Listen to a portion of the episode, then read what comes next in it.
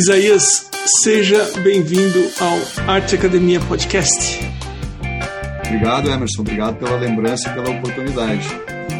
Olha, é, eu tô com o seu Instagram aberto aqui. Para quem quiser acompanhar e dar um pulo no Instagram, arroba Isaías Klein. É, Isaías tudo com S e o Klein é K-L-E-I-N de navio no final.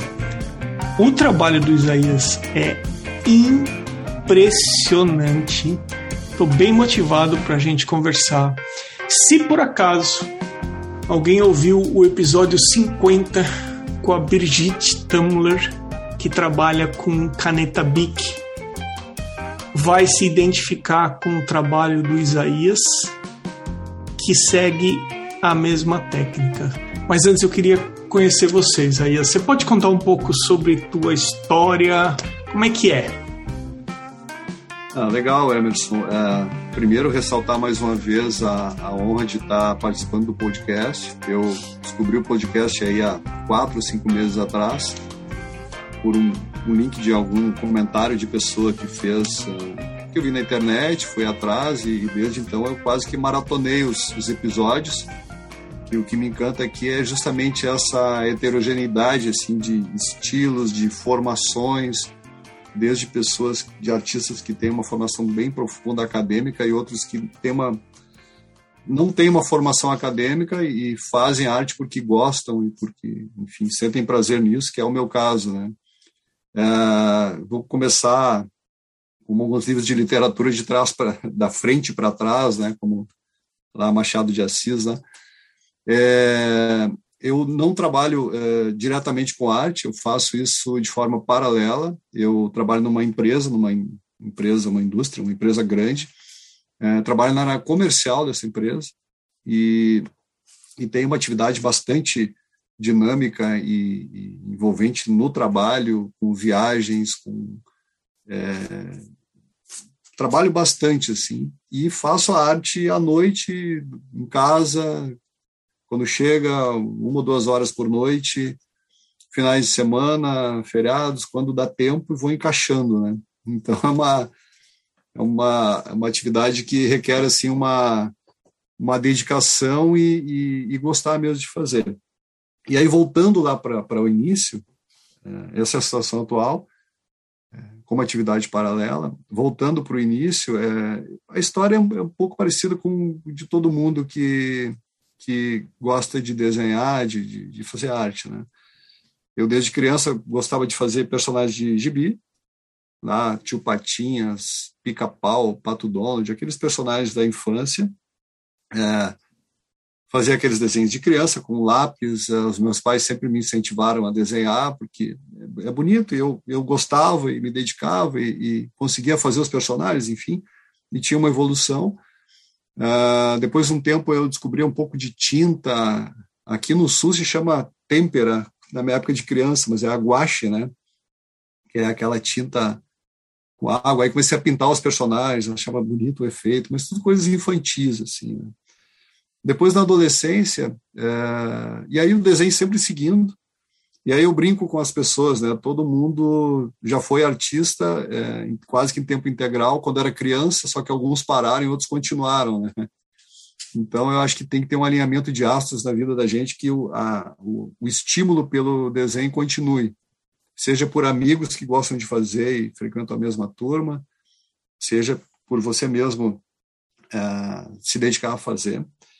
Na adolescência, eu aí comecei a, a, a praticar um pouco de grafite, lápis, lápis 3B, 6B, é, enfim, com as tonalidades, de forma sempre muito autodidata. Eu estou falando de coisas de, sei lá, 40 anos atrás, aí, onde não existia internet, não existia é, formas de você pesquisar como faz as coisas, que hoje está tudo muito fácil, né? Então, durante a minha adolescência, eu desenhei bastante com grafite, que é uma técnica bastante conhecida, mas tudo com processos de, de forma muito empírica, assim, né? Erro e tentativa, sem pegar fórmulas prontas, como é que faz a textura da pele, não. Eu descobri. Eu percebo que isso me acompanha até hoje. Eu gosto de eu descobrir como é que faz as coisas. Eu acho que isso tem um gargalo de perda de tempo, ou, ou às vezes, muitas vezes é ganho de tempo, né? Que é onde você descobre, você acaba é, desenvolvendo um, quase que um estilo próprio dentro da própria técnica. Né? É, depois da minha adolescência, da juventude, Emerson, aí eu tive alguns caminhos, sempre trabalhando é, em empresas, né, na minha área, que é administração. E na minha juventude, eu, eu olhei, tá na hora de eu começar uma faculdade, na universidade. Mas, pô, que legal, vou fazer arquitetura, né? Eu sempre tinha aquele glamour da arquitetura com um curso artístico, é, um curso é, de design, enfim. E entrei na arquitetura, primeiro semestre, primeiro trabalho no grupo, eu destaquei, porque era fazer um desenho de um ambiente, eu fiz um desenho artístico com a, com a habilidade que eu tinha adquirido ao longo do tempo. Pô, que legal, vou me dar bem nisso aqui, né? E aí depois eu me vi num curso que realmente é, eu tive a percepção que era um curso técnico. Eu diria que a arquitetura é quase que 60%, 70% do curso técnico e, e, o lado artístico ele vem só numa cerejinha do bolo, talvez em algum momento. E eu me frustrei com aquele, com aquele curso. Acabei não seguindo, fiz dois anos de arquitetura, acabei parando na época das maquetes ali, que tinha que, enfim, colar é, formas em chapas de isopor, e, e acabei me desestimulando, não, não, é, não segui na arquitetura. Aí teve um hiato de tempo, né, um período ali que eu fiquei sem desenhar por força do trabalho, por força de algum estímulo que eu não tinha na minha rotina. E depois de um tempo, diria quase uns 10 anos, uh, eu comecei a me encantar muito com. E é uma coisa que eu descobri que você faz, uh, acho que você já citou em alguns podcasts, e acho que eu já li, depois eu fui dar uma olhada também. É, comecei a me encantar com caricaturas.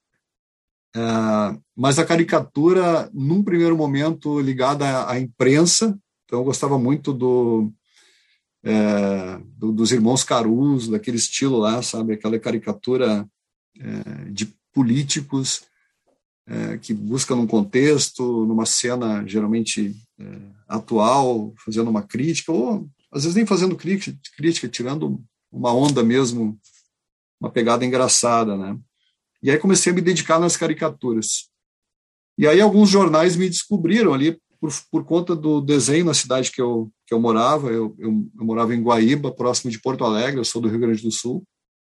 Agora estou morando em Passo Fundo, que é uma cidade do interior do Rio Grande do Sul. Uh, e aí alguns jornais, um jornal especificamente me convidou para fazer charges. E aí usando a linha da caricatura e aí, poxa, que legal, né? Um negócio que eu sempre admirei de olhar. Eu, eu parava para ver os, as charges dos, dos Caruso, por exemplo, e do Aroeira, que era um, um chargista bem legal, assim, que eu gostava. E aí é, comecei a fazer a, as charges para os jornais, sempre usando um político local, alguma cena local, ou nacional, ou estadual, enfim. É, e aí fiz isso, acho que durante uns cinco anos. E é, sempre tive uma, uma dificuldade com a, onde arrumar a piada. Era um desafio semanal. Era uma vez por semana, que eram jornais semanais. Então eu sofria muito com essa questão de é, que piada fazer, né? É, e qual é a ideia que eu, que eu teria que colocar. E aquilo começou a virar um. De uma coisa prazerosa, começou a virar uma, uma obrigação, né? E aí começou a perder um pouco do, é, do encantamento de fazer, mas eu segui fazendo. Depois acabou, acho que com a questão da internet, os jornais, alguns fecharam. Eu cheguei a fazer charge, acho que para quatro ou cinco jornais, assim, simultâneos, né? E eu fazia questão, às vezes, de fazer, é, quando dava, né? Mas a maioria das vezes fazia uma para cada um, então dava um trabalho aquilo, né?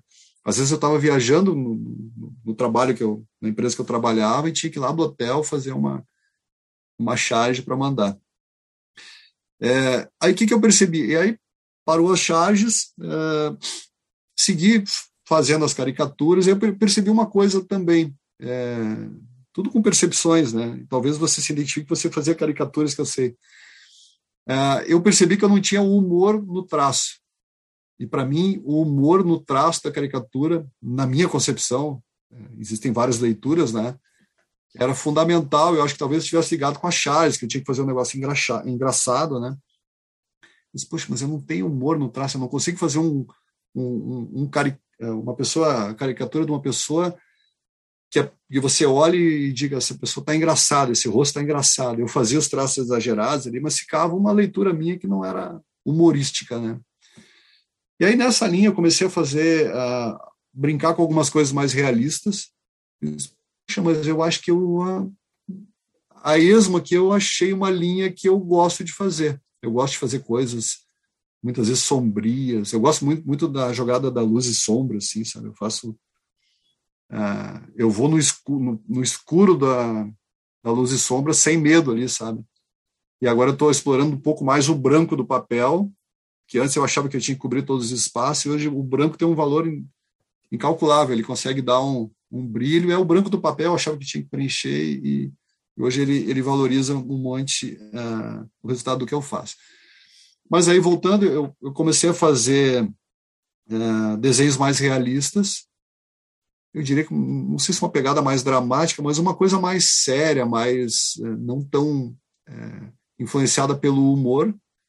Isso me, me encantou, assim, sabe? É, em um momento, é, eu gosto muito de música, enfim, música dos anos 70, lá, rock e MPB, e comecei a fazer artistas da música, pintar artistas conhecidos, que eu era fã ou que não era, enfim é, houve um degradê interessante, que eu comecei a fazer caricaturas desses artistas e comecei a migrar para a imagem real deles. Né? Então foi, foi bem legal o processo, assim, porque foi intuitivo mesmo, foi natural. E aí começava a, a, a desenhar com lápis, uh, lápis de cor, já brinquei com várias técnicas aí, né? E um dia, uh, acho que a minha mãe que me comentou uh, que viu um, alguém desenhando com caneta na televisão em um programa. Estou falando de coisa de 15 anos atrás, eu acho, talvez mais. Pô, mãe, que interessante, né? Alguém desenhando com caneta, mas caneta, que caneta é essa? Caneta de arte? Não, é uma caneta. Posso falar a marca aqui? À ah, vontade, por favor. Uma caneta. Já tem uma na minha frente aqui, é uma caneta BIC. Caneta esferográfica, né? Puxa, que legal, né? Aí peguei, Naquele dia mesmo, achei interessante, bastante curioso, peguei um, um, papel lá e fiz um desenho com caneta Bic, bem rudimentar, assim, porque a técnica ela não é muito fácil, né? Ela só permite o traço ali, ela não permite, por exemplo, que nem o grafite, você usar o esfuminho, usar uma esfumaçada, às vezes até com a mão. Ela é só ela mesmo, só a ponta da caneta. Mas, Isaías, isso é o que eu acho mais impressionante nessa técnica. Você, você foi passando a tua história até chegar no ponto que você começou a trabalhar com caneta e decidiu que caneta ia ser sua técnica, pelo que eu estou olhando aqui no Instagram. É impressionante o que você consegue com uma ferramenta que não tem a flexibilidade das outras. Porque a, Agora você vai me contar qual que é o segredo de conseguir fazer o que você consegue com uma caneta, porque é, ela não te dá muitas opções. Você falou do grafite. O grafite, dependendo do peso que você colocar na mão, você dá mais ênfase ao traço, você deixa ele mais pesado, um pouco mais forte, você suaviza. A caneta é uma coisa só. Me conta como que é trabalhar com a caneta Bic. Ou é, se é alguma outra marca também, né? Não, acho que a Bic das nacionais, pelo menos as que eu testo, é que, uma que se adapta bem, assim, para preto e azul, que é o que eu uso basicamente. Uh, é isso que você falou, é, ela não permite é, muitas manobras e ao mesmo tempo permite. Eu acho que a prática, né? Depois eu vou chegar nesse ponto e também tem um, um, um, fato que se você errar, você tem que adaptar alguma coisa. É, porém, eu sempre digo que, que a prática é, é, amiga do monge, né? Depois de muito tempo fazendo, você erra muito pouco. Até porque o, a, o trabalho com a BIC, ele é, ele é aos poucos, assim, você não coloca muita força no início, você vai escurecendo aos poucos. É, como é que eu desenvolvi a técnica Emerson. A minha técnica é uma miscelânea de várias técnicas, né? É, eu sempre gostei muito de observar de perto as obras dos artistas que eu me identifico. Eu vou citar alguns nomes aqui que eu, eu acho legal no podcast, que sempre enriquece, né? É a primeira vez, eu, bom, conhecia o trabalho com BIC e fui na internet buscar é, referências, né? E aí me deparei, coloquei desenhos com caneta Bic. Você coloca isso. Aí de cara apareceu um artista chamado, um espanhol chamado Juan Francisco Casas. Se você colocar, você vai ficar impressionado. É, ele faz trabalhos de dois metros de altura com caneta Bic. Ele é um cara da academia, ele é um cara acadêmico. E a história dele é bem legal, porque ele, é, um dia brincando com amigos, tinha um, um, salão de artes, um concurso de artes na Espanha, e ele, acho que para tirar onda mesmo, ele disse: Eu vou mandar uns desenhos com caneta esferográfica para lá. E ele tirou segundo lugar no concurso. Concurso na Espanha, que é um país que valoriza bastante a arte, enfim.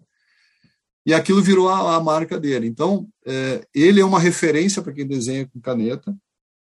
É, é, se, e aí você aproxima os desenhos dele, o traço dele, você enxerga quase que a radiografia, como é que ele, como ele faz, né? Ele não se mostra muito desenhado, mas você aproximando, você enxerga.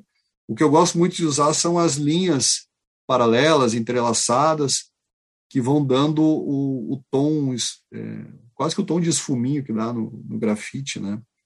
Mas também eu faço, às vezes, bolinhas, eu faço, às vezes, pontilhado, eu faço, às vezes, um riscado por cima do outro. É, eu, eu acabo não planejando muito isso. É um pouco é, da minha percepção de como é que está saindo a obra e como é que eu posso dar um tom mais realista possível, mas também que se você olhar, você vê que aquela obra é um desenho. Eu acho que isso é, é legal também, sabe? Porque aquela obra que você aproxima e não consegue distinguir o traço, eu acho legal enxergar o traço ali, sabe? A marca. Então, esse artista foi uma referência. É, tem outro artista que eu gosto muito, que é um português, chamado Samuel Silva. O Instagram dele é Viana Arts. É, esse cara faz trabalhos com caneta colorida, bics coloridas. Fantástico, assim, é quase que fotográfico o que ele faz, ao mesmo tempo você vê que é um desenho. Ele, assim como eu, tem outra profissão, ele é professor, e faz. Ele é advogado, depois virou professor e faz em paralelo essas coisas. Acho que não explora é, comercialmente. E tem algumas outras referências. Tem mais uma referência que eu cito também, um inglês chamado James Mayon, que faz trabalho com caneta como eu, assim, caneta preta. Aí, cada artista que você vê tem um estilo, assim, tem um traço específico da caneta, né? E tem uma artista que eu gosto muito, que não é de caneta, mas que eu identifiquei, é Nankin, mas o Nankin tem similaridades com a caneta, que é a C.J. Hendry. C.J. Hendry. Então, são referências que eu, que eu busquei. Ah, as técnicas foram por observação, e você fala muito em observação nos, nos podcasts, ela é fundamental.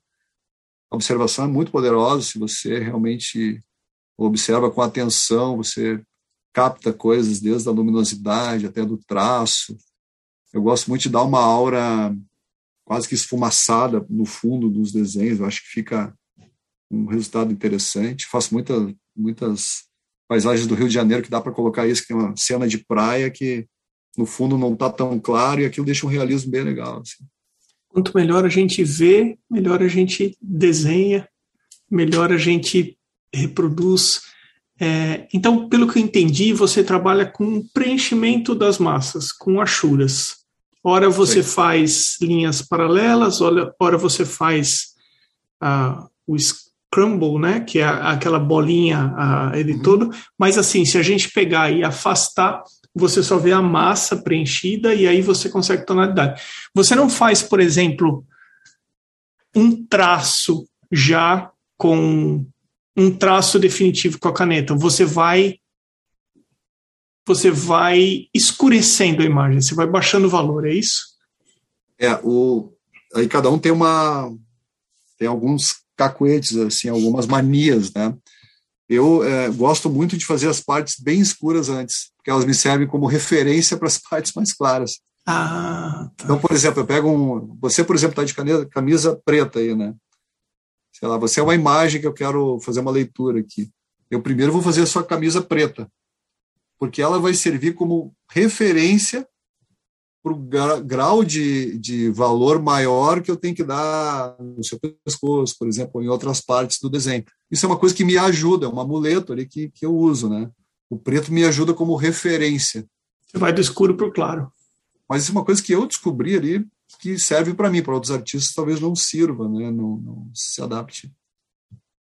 Ah, o, o, seu trabalho é impressionante, Isaías. Parabéns pelo seu trabalho. Assim, é uma coisa Obrigado. Muito bacana, porque eu vou fazer um, um, paralelo aqui. Eu já falei eu, em alguns episódios, acho que foi com o Beccari. Eu, eu gosto muito de tênis.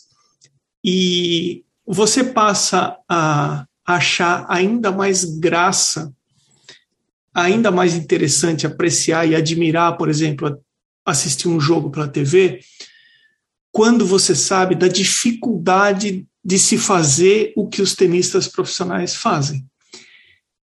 E trazendo isso para o nosso papo, a admiração fica ainda maior quando a gente conhece uma simples caneta Bic e por manusear a caneta para escrever tomar nota ou fazer seja lá o que for, a gente sabe da dificuldade de fazer as imagens que você tem aqui no Instagram. Então, a gente entende ainda mais. Eu falo a gente porque eu acho que todo mundo que desenha e pinta e todo mundo já teve uma caneta Bic na mão e quando vê o que você faz com uma caneta é realmente é, admirável. Então fica aqui de novo os meus parabéns. E eu queria saber o seguinte: quando você vai começar uma imagem, você faz algum tipo de esboço a lápis antes? Como que você transfere a imagem? Você desenha por observação? Como que é o seu processo?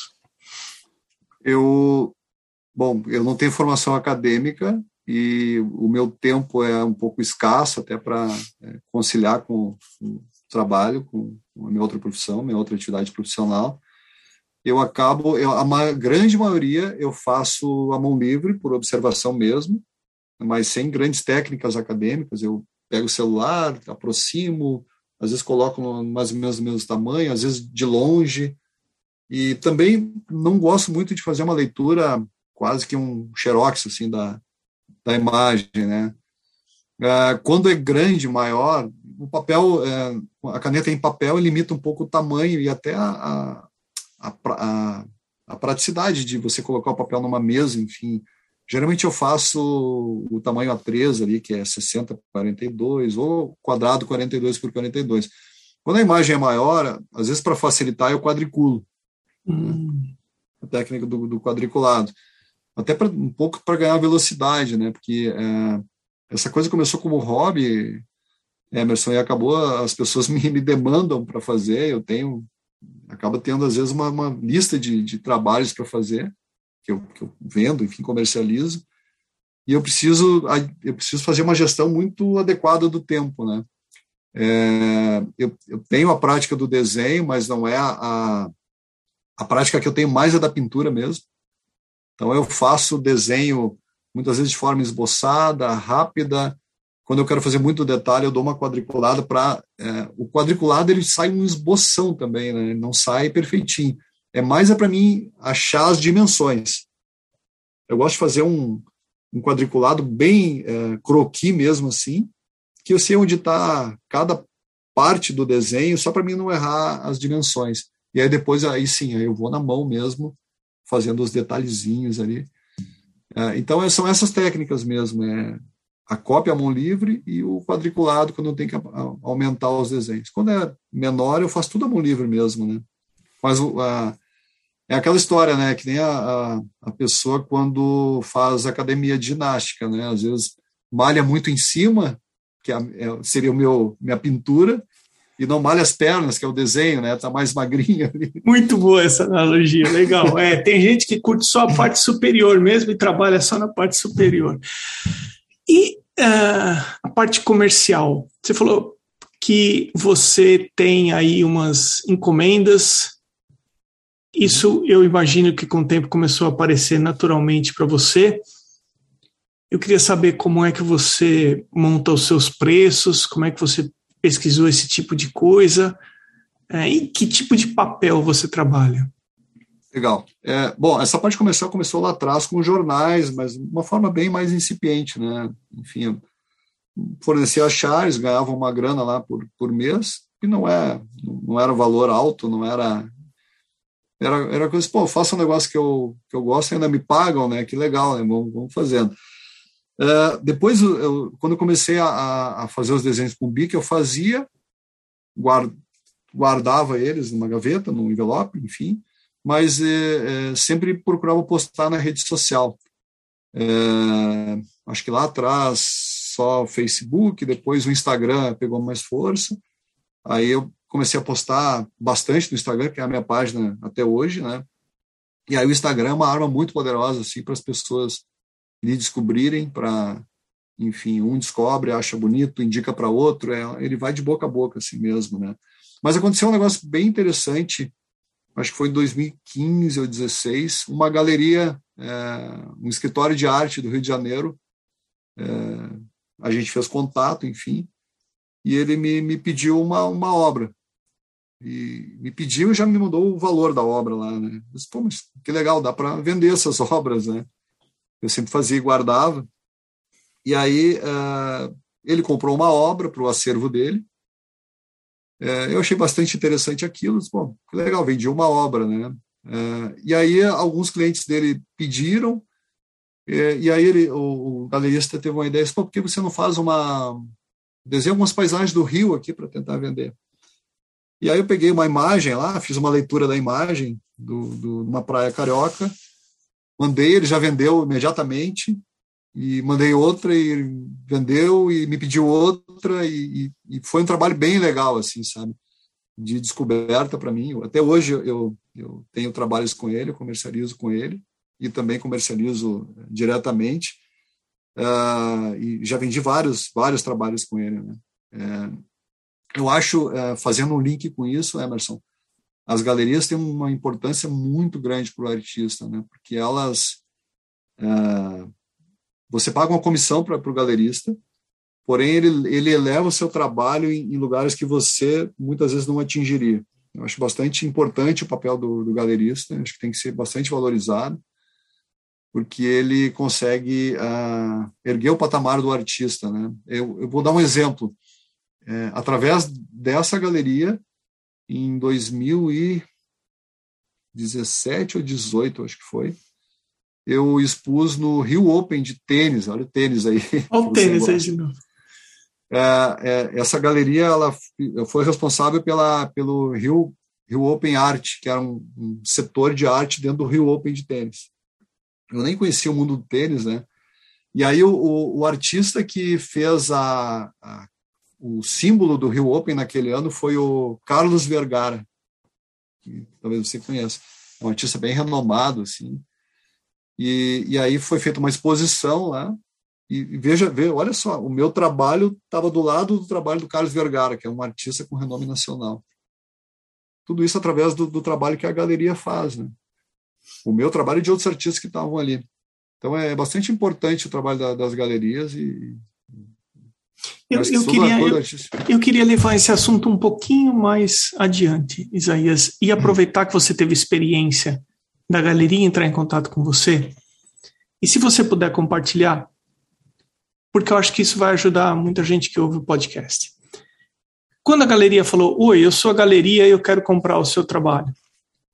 Ele te perguntou o preço, ele falou um preço. Vocês conversaram sobre o preço. Quando ele falou: Olha, se você fizer algumas paisagens do Rio, eu acho que dá para eu colocar para vender aqui, talvez eu tenha uma clientela. Vocês chegaram a conversar em um valor que seria viável ou isso tudo partiu de você? Como que foi essa conversa? Não, essa, é, os valores partiram dele, até porque eu não comercializava antes não, não, não tinha a prática comercial das obras, é, os valores partiram dele, é, existia uma praticidade também nos meus trabalhos, que são quadros menores, de 40 por 40, que é, eu acho que é mais fácil, talvez, num giro, não é varejo a palavra adequada, mas num giro maior você ter quadros menores, que tem um valor talvez um pouco menor, que você consegue encaixar em paredes, em cantos, fazer um conjunto de quadros, que vender um quadro grande para a parede, que às vezes é mais caro. Mas o, o valor partiu dele, Emerson, é, e esse valor veio evoluindo e sendo lapidado ao longo do tempo, né? Uhum. É, a questão do valor, é, eu vejo que no podcast você sempre entra e acho que é muito legal essa parte. É, no meu caso, ela é completamente por experimentação mesmo, sabe? Eu não tenho. Esses dias eu vi alguém, eu dei uma dica por centímetro quadrado, por exemplo, né? mas tem obras que têm uma complexidade numa parte dos centímetros quadrados e na outra é branco, ou só um, uma chura de caneta, quer dizer, ela não tem uma dimensão do todo da obra para dizer, pô, toda essa obra por centímetro quadrado vai ser um valor X. Então, depende muito da complexidade, depende muito do prazo, enfim. Eu não fico também, eu não julgo assim, porque a, a pessoa A ou B que me cobra, eu, eu faço sempre pelo trabalho. É... Mas é, é legal, é bacana, e está batendo isso o que você falou com a experiência que eu tive de conversar com um dono de galeria aqui quando eu cursei e também algumas pessoas que eu vi no podcast que a pessoa da galeria conhece a clientela, ela sabe os ela conhece mais do mercado, bem mais do mercado do que o artista.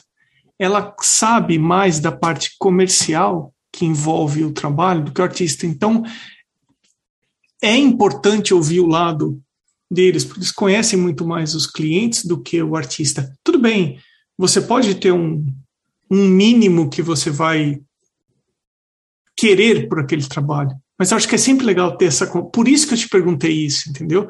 Porque assim, é legal ter essa conversa, porque.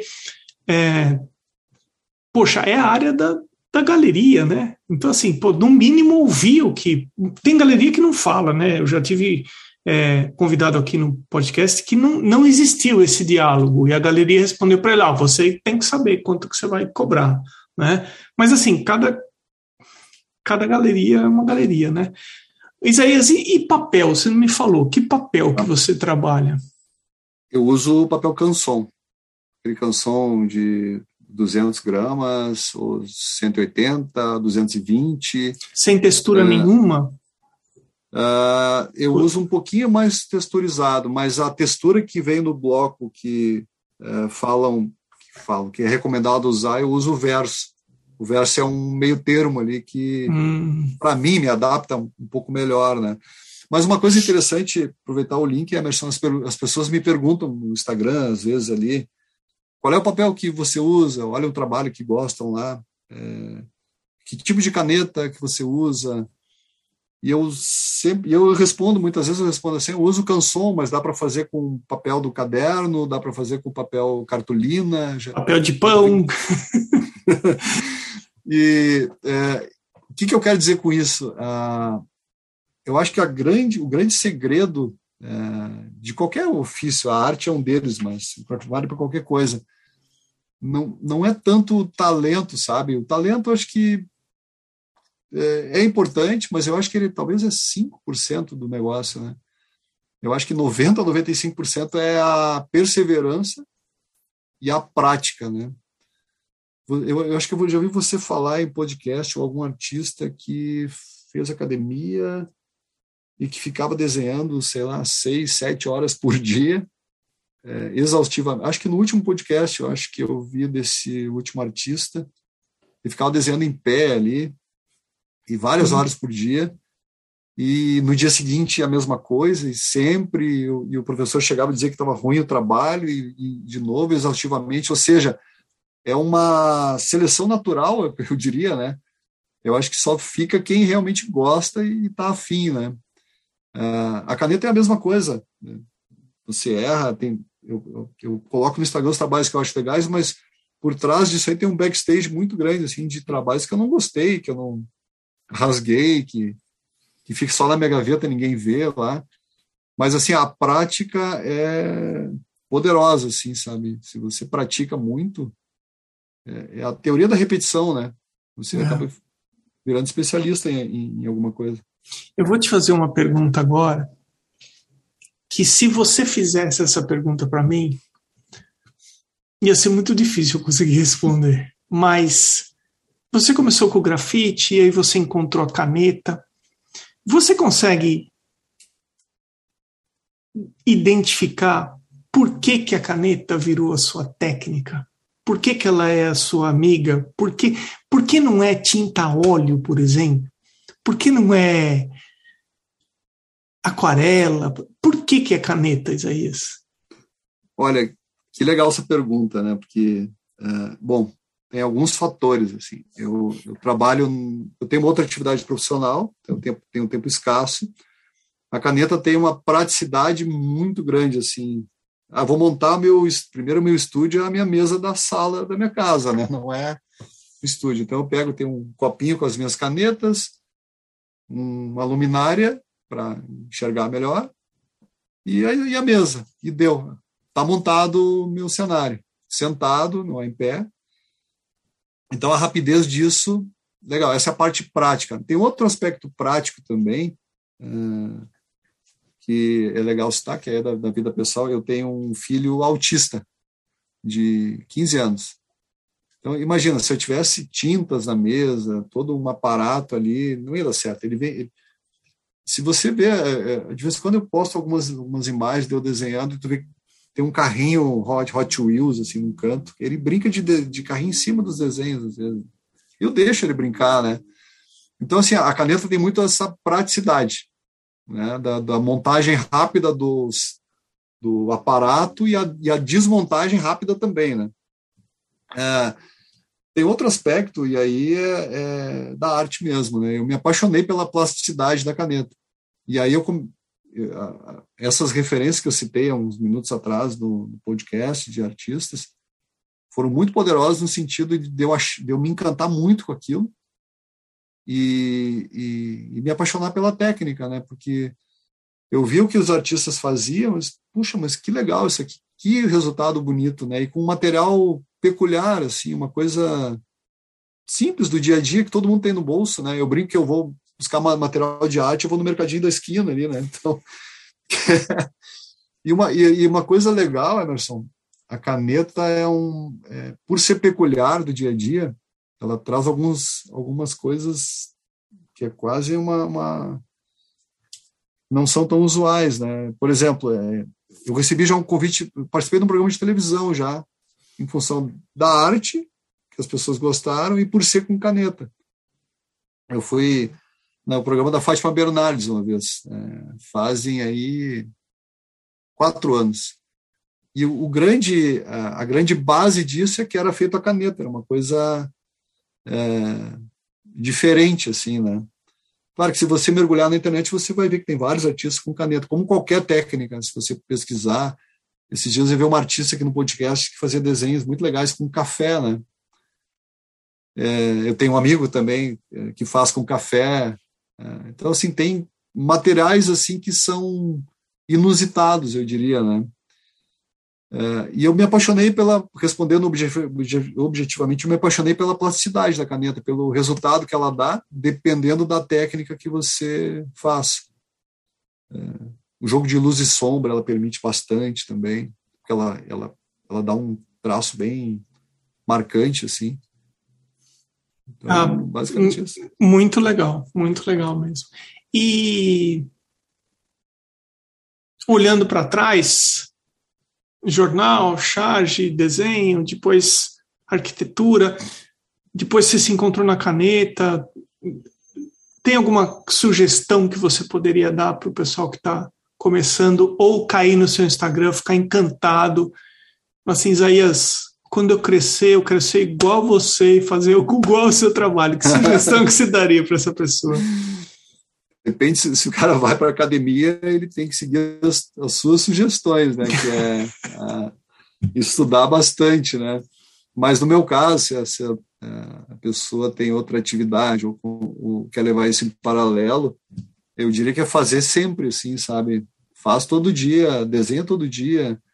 E uma coisa que é legal, Emerson, de falar, as pessoas veem os desenhos dos, dos artistas que elas gostam e dizem, ah, eu quero desenhar que nem esse, esse cara mas você tem que você tem que competir com você mesmo. Né? Você tem que olhar como é que você está desenhando hoje. Amanhã eu quero desenhar um pouquinho melhor, mas em relação a mim mesmo e me basear na técnica de alguém que eu acho legal.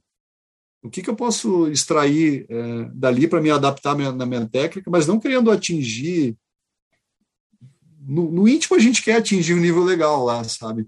Daquele artista, mas assim, no dia a dia é um pouco. É, sabe aquele negócio? É tijolo por tijolo? Todo dia é um tijolo. A parede, ela é. Ela tá aqui opaca, mas por trás da opacidade tem um monte de tijolinho ali que está empilhado e a pessoa construiu cada dia colocou um tijolo daqueles, né? Então é step by step, assim, é, é exercício. Se eu pegar os meus desenhos do início e agora, puxa, como evoluiu, né? Mas se eu pegar os do meio ali, evoluiu um pouquinho cada dia e eu acho que eu nem percebi a evolução, sabe? Acho que o lance, lance é você nem perceber a evolução. É sinal que isso está acontecendo de forma natural, assim, de forma orgânica. Essa é. é a dica que eu diria, a prática, né? A gente está chegando no final do nosso bate-papo aqui, Isaías. Eu vou comentar aqui sobre o pessoal que comenta, o pessoal que apoia esse podcast de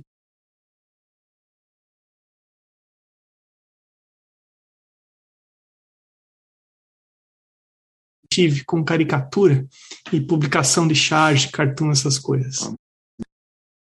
Tão sempre de agradecer no dia que a gente está gravando.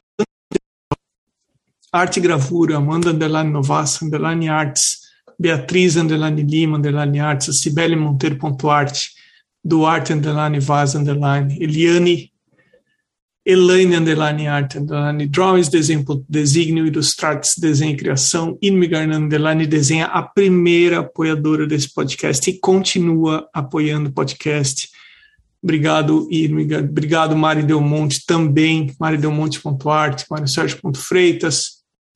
Maia Underline Paintings, Mônica Mendes Artista, M Souto.art, Oswaldo Underline Soares Underline Arte, Sérgio Underline Fuentes Underline Ilustra e Vinícius Mendes Arte, e também os apoiadores anônimos. Sou grato a todos eles. Isaías, tem alguma coisa que a gente não conversou que você gostaria de deixar aqui gravado?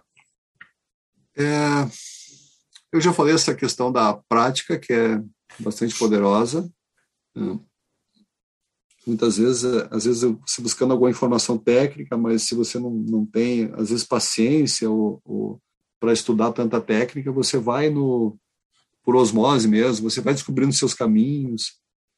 É, uma coisa que eu estou gostando bastante de fazer um pouco é misturar algumas técnicas. Acho que isso é uma dica legal também, você misturar mais de uma técnica. É, por exemplo, eu tenho colocado às vezes um pouco de carvão, muito sutil lá, porque a base é a caneta Bic, né? Eu coloco às vezes um fundo com tinta acrílica, eu experimento, às vezes acho legal, às vezes não acho. É, eu, eu uso marcador de texto também, que é outra coisa que é da leitura, às vezes eu faço um colorido com um marcador de texto, e aí por cima do marcador eu faço sombreado. Mas o que, que eu quero dizer com tudo isso? Né? É, experimentação é legal, né? É, porém, é, muitas pessoas gostam de ficar numa zona de conforto. No meu caso, a zona, de conforto é a caneta Bic, então eu uso ela como a base. Me sinto confortável, aquecidinho aqui, e aí brinco com as outras coisas misturadas com ela, é, que às vezes dá, um, dá uma mistura legal e às vezes não dá. Mas uh, eu acho que a experimentação é legal, Emerson, e, a, e volto a dizer, a prática, né? A prática, a prática da musculatura, da habilidade, né? Então, basicamente isso. Você falou uma coisa lá no começo que eu me identifiquei muito, que você falou da caricatura. Por muito tempo eu fui contratado para fazer caricaturas e retratos e você falou o seguinte: você falou, o meu traço não tinha, a minha caricatura não tinha humor. A minha também não tinha. A minha caricatura, eu como caricaturista, era um, sempre fui um bom retratista. Eu não sei se isso é, casa com, com você. Eu tinha colegas, eu comecei a, a, a, conhecer o pessoal da caricatura e eu percebi que o traço deles é, era muito mais engraçado que o meu. Né? E aí que eu, eu entendi que eu tinha uma afinidade muito maior ou total com o retrato ao invés da caricatura. né? Mas a piada da charge do cartoon eu não tinha dificuldade. Tanto que eu lembro que teve uma época em que o Ziraldo relançou o Pasquim, mas ele lançou com o nome de Pasquim 21. Então, todos os cartunistas, chargistas e caricaturistas, uma vez por semana, enviavam as uh, charges e ele, ele selecionava, eles recebiam 400, 500 charges por semana.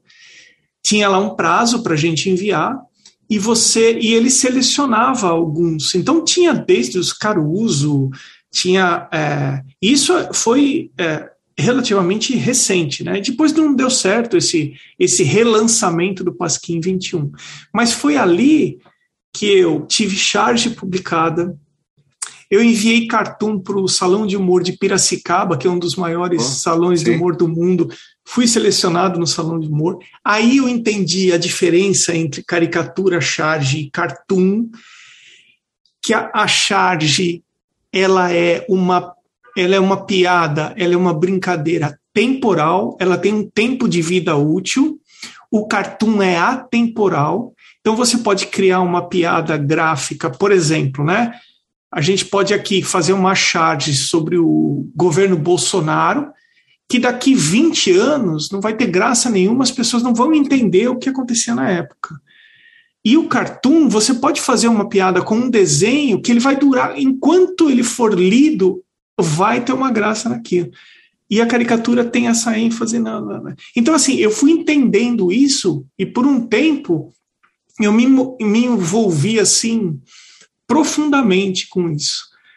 Mas aí não tem jeito. O retrato, o desenho do retrato e a pintura é como se fosse meio que um chamado mesmo. A coisa começa a ficar mais forte. Você fala, ó, não é exatamente essa sua área. Mas eu me identifico muito com o que você falou sobre não ter tido um traço engraçado para representar.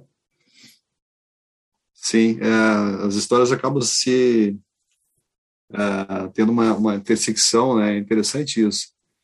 Uh, mas eu acho importante a, a caricatura, embora eu, eu, não tenha seguido por, pelo, por não ter o traço, ela funcionou para me manter ativo no, na arte no desenho. Talvez se não tivesse aquele aquele encanto de tentar fazer uma caricatura ou fornecer uma charge para jornal, pelo meu outro minha outra profissão, talvez eu tivesse abandonado ou não tivesse desenhado mais. Então ela ela teve um papel nessa história aí. Mesmo não, não, tendo continuidade com ela, é, e até o papel de primeiro de me manter na atividade, primeiro de é, através dela eu perceber que, opa, não é isso aqui, mas será que é um desenho mais realista? Né? Então, é, foi importante, né? Tudo é importante, eu acho que tudo é importante. Importante experimentar, né? A gente testa uma coisa aqui, testa uma coisa ali, e eu acho que naturalmente o universo vai te dando sinais do caminho que a gente tem que seguir, da técnica que a gente tem mais afinidade, né? Se permitir, né, Emerson? Bem isso mesmo. Se permitir. A gente dá sopa para dá sopa para sorte, como diz, né? Tá.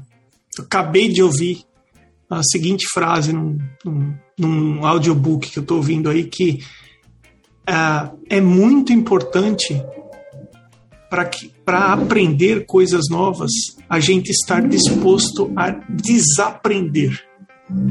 Assim você abre espaço para entrar nova informação. Isaías, meu caro, muitíssimo obrigado por você, ao invés de ter desenhado hoje à noite aí na mesa da sala da sua casa, você ter é, atendido o podcast e feito essa conversa comigo, que foi agradabilíssimo. Isaías, muito obrigado, viu? Ah, eu que agradeço mais uma vez a oportunidade, Emerson, e destacar que o seu podcast tem um papel muito maior que talvez, não sei se você tem a dimensão, né? Porque, primeiro, que é agradável de ouvir, segundo, que é uma fonte de aprendizado, seja no que os artistas falam para você nas conversas, e muito também nas suas uh, intervenções, ou nos seus comentários, da sua experiência de vida, da sua experiência técnica. Então é, é muito legal, assim. Eu, Poxa, Zé, muito obrigado. Eu fico lisonjeado. Eu, eu, você falou uma coisa que é verdade. Eu não sei o, o, o, a audiência do, do podcast ela não é uma audiência grande como os outros podcasts de outros assuntos que existem. Mas às vezes eu recebo umas mensagens que me assustam, sabe? Por exemplo, outro dia eu recebi uma de um rapaz que falou que ele mudou a maneira de pensar e encarar a arte acompanhando o podcast. Isso é muito é uma responsabilidade muito grande, né? Então, enfim, é isso. Quem faz o podcast são os entrevistados, né? Então são, as, são os artistas, né? São o que eles compartilham. Então, enfim. Mas eu, eu, eu agradeço suas palavras, é, motivam para seguir em frente. Vamos seguir em frente, né? É, é o jeito, né? E é gostoso.